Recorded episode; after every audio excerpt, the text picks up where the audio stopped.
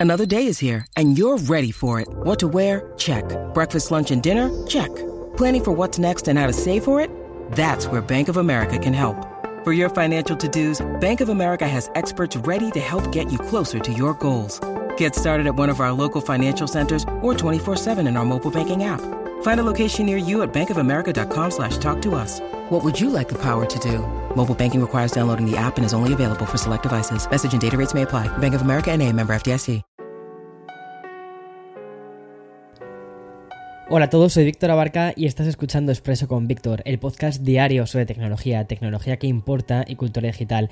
Hay días donde la información parece casi converger como una especie de, de, de, mismo punto, como si fuese una única temática que es la que se termina convirtiendo en la protagonista y que envuelve un poco a todas las compañías. Ese tipo de episodios están geniales porque la verdad es que quedan como muy redonditos. Pero luego también están los otros días, aquellos donde las noticias están pues volando sin parar pero sin ningún tipo de conexión entre ellas. Simplemente lo mejor muchas veces en estos casos es dejarse llevar por la actualidad, aceptar la invasión de la, de la eh, información tecnológica que no esperábamos tener a finales de junio y escuchar básicamente el episodio de hoy donde vamos a hablar de Steam Deck, de Netflix, de Xiaomi, de Samsung y también de Google. ¿Quién da más? Bueno, como te decía en la intro, hoy es un día muy difícil de saber por dónde empezar porque hay muchas cosas y establecer cuál va a ser la, noticia prioritaria cuando realmente todas me parecen personalmente que lo son o que son al menos muy interesantes. Pero como tenemos que arrancar con algo, creo que voy a, dar, voy a empezar a dar la información con Steam Deck, que tiene una lectura muy positiva y me parece que necesitamos noticias positivas. Cuando empezamos a hablar de una crisis de componentes, bueno, sinceramente ya ni me acuerdo, porque igual que la pandemia lo envolvió todo, las de los chips y de los problemas de producción llevan tanto tiempo con nosotros que se ha quedado un poco impregnado en todo el sector tecnológico. Sin embargo, a veces tenemos también destellos que parecen indicar que el túnel se va acabando y aquello significa que vamos empezando a ver la luz. El último de estos flashes lo hemos conocido gracias a Valve y es que la compañía ha comunicado que está duplicando la cantidad de Steam Decks que va a enviar a los clientes. A través de un tweet en el perfil oficial de Steam Deck, Valve ha generado un halo de optimismo y dice, la producción se ha recuperado y a partir de hoy enviaremos más del doble de Steam Decks cada semana. Sin duda, yo creo que es una muy buena noticia y no solo porque los usuarios que apostaron por la Steam Deck vayan por fin a recibir la consola, sino porque también esto significa algo muy potente en la producción. Al parecer, Valve ha conseguido duplicar su capacidad de producción y con el ritmo actual, si reservas una consola ahora, la recibirías en el mes de octubre, lo cual pues oye, no está nada mal. Y además también hay otra tercera lectura positiva en todo esto que le hago.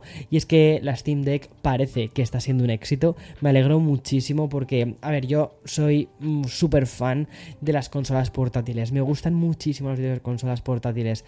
Y me daba mucha pena que ahora únicamente estuviese Nintendo con su Nintendo Switch y ya está tuviésemos o la Nintendo o los teléfonos móviles, ¿no? Para jugar a, los juegos. Entonces, que Valve se haya arrancado también en este sector, pues me encanta. Bueno, y como te digo siempre, es el ciclo sin fin de la industria tecnológica y este sigue su curso.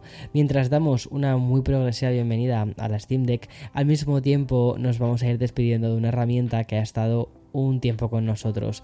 Y hablo de Hangouts, la aplicación de chat que lleva agonizando básicamente desde que en 2022 Google lanzase una aplicación muy, muy similar pero más completa que es simplemente chat.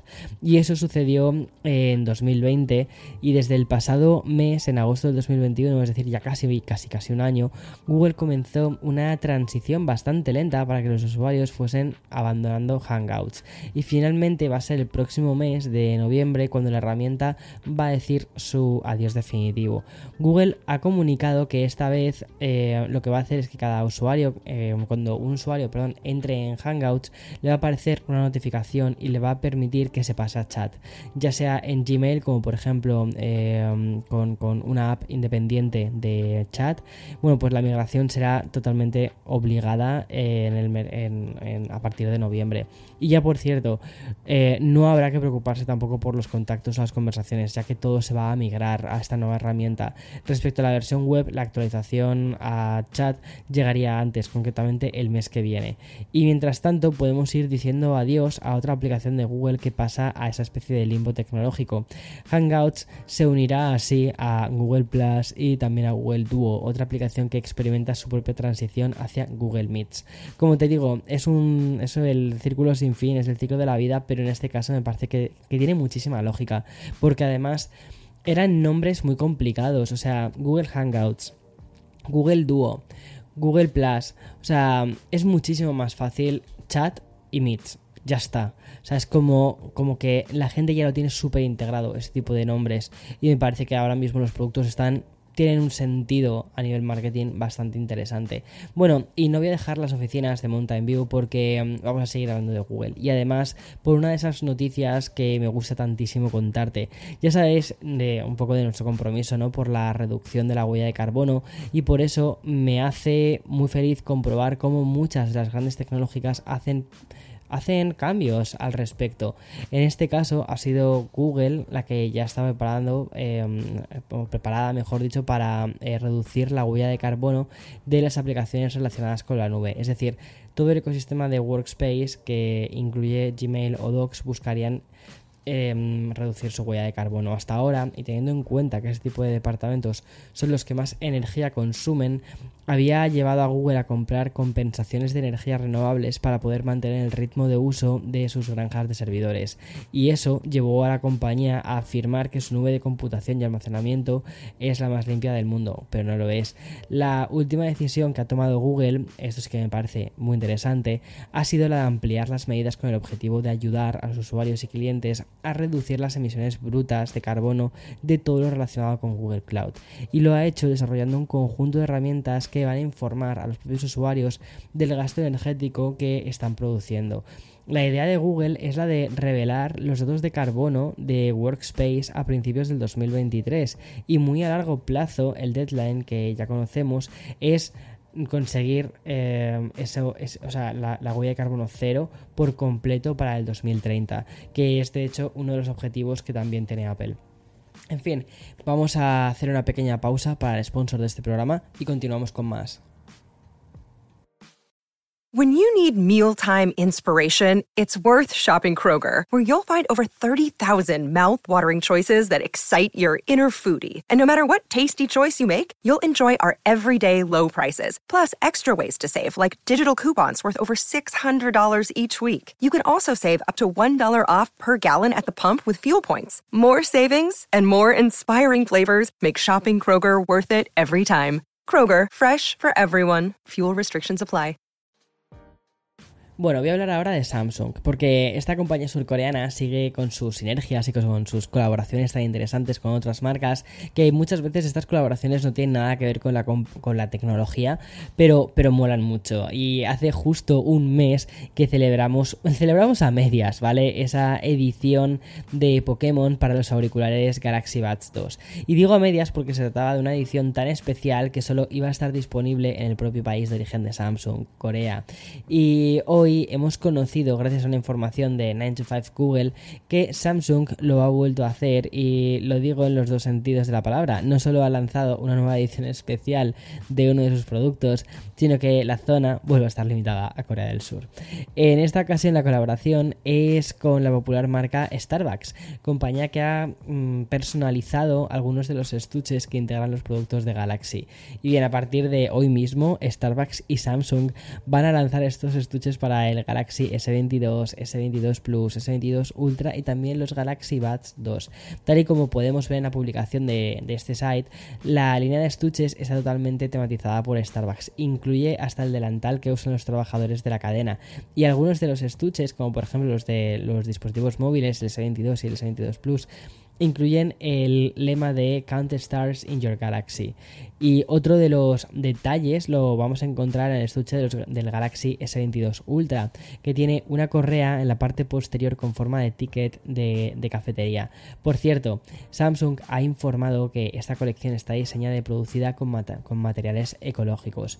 Todo está genial Samsung, pero ¿por qué no lo lanzas a nivel mundial? Y empezando, por supuesto, con la colección de Pokémon. Y ya de manera muy breve también quiero hacerme eco de una novedad que acabamos de conocer y es que Xiaomi por fin ha comunicado a través de sus redes sociales que la gama 12S Series llegaría muy pronto. Aunque los Xiaomi 12 los conocimos a finales del 2021, bueno, pues todos nos quedamos un poco esperando las versiones más premium y tras varios meses de espera la compañía china por fin ha confirmado el lanzamiento de tres nuevos dispositivos que integrarán la colaboración además con Leica de la que ya te hablé hace unas cuantas semanas. Bueno, pues el 4 de julio será la fecha en la que Xiaomi celebrará el evento de presentación ya ahí vamos a poder saber más sobre el Xiaomi 12S, la versión Pro y también la versión Ultra.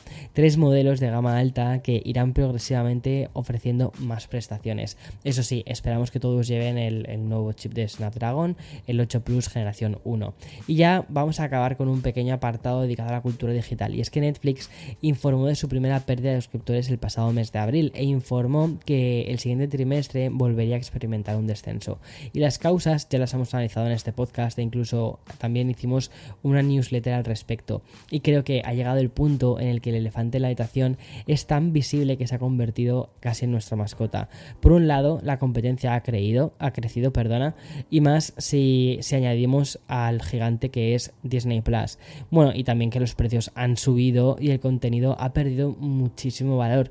Yo creo que esto ha sido un poco el, el caldo de cultivo para que, mm, en fin. Sin embargo, hay una región del mundo en el que Netflix sigue creciendo. Y se trata de Asia, y es que el continente se ha hecho tan importante para la compañía que será la única zona en la que la inversión no va a descender, al contrario, de hecho, en Asia se va a aumentar el gasto general para financiar películas y series locales. El éxito de ficciones como por ejemplo el juego del calamar también ha ayudado a esta decisión. Y según he podido leer en Bloomberg, Netflix va a continuar ofreciendo servicios de suscripción solo para dispositivos móviles a un precio menor. Y mm, a esta medida se le van a sumar otras como la de seguir buscando más asociaciones con operadores inalámbricos y compañías de pagos digitales para llegar a más clientes potenciales. Y es que hay que tener en cuenta que en el continente asiático el uso de las tarjetas de crédito es bastante más bajo que al que estamos acostumbrados nosotros. Y bien, la estrategia es muy clara por parte de Netflix, es apostar por las regiones y mercados emergentes y que, mm, que ahí al menos no pierden usuarios y contrarrestar el descenso que están teniendo en Europa y Estados Unidos. Y bueno, y ahora noticia de ultimísima hora, hemos tenido un Nintendo Direct. ¿Te acuerdas que ayer te conté que Nintendo iba a hacer una presentación rápida por la mañana?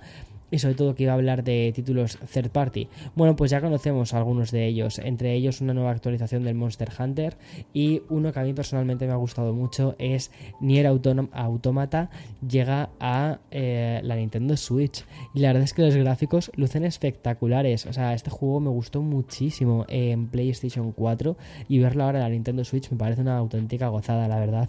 En fin, hasta aquí el episodio de hoy. Mañana más y mejor. Chao, chao.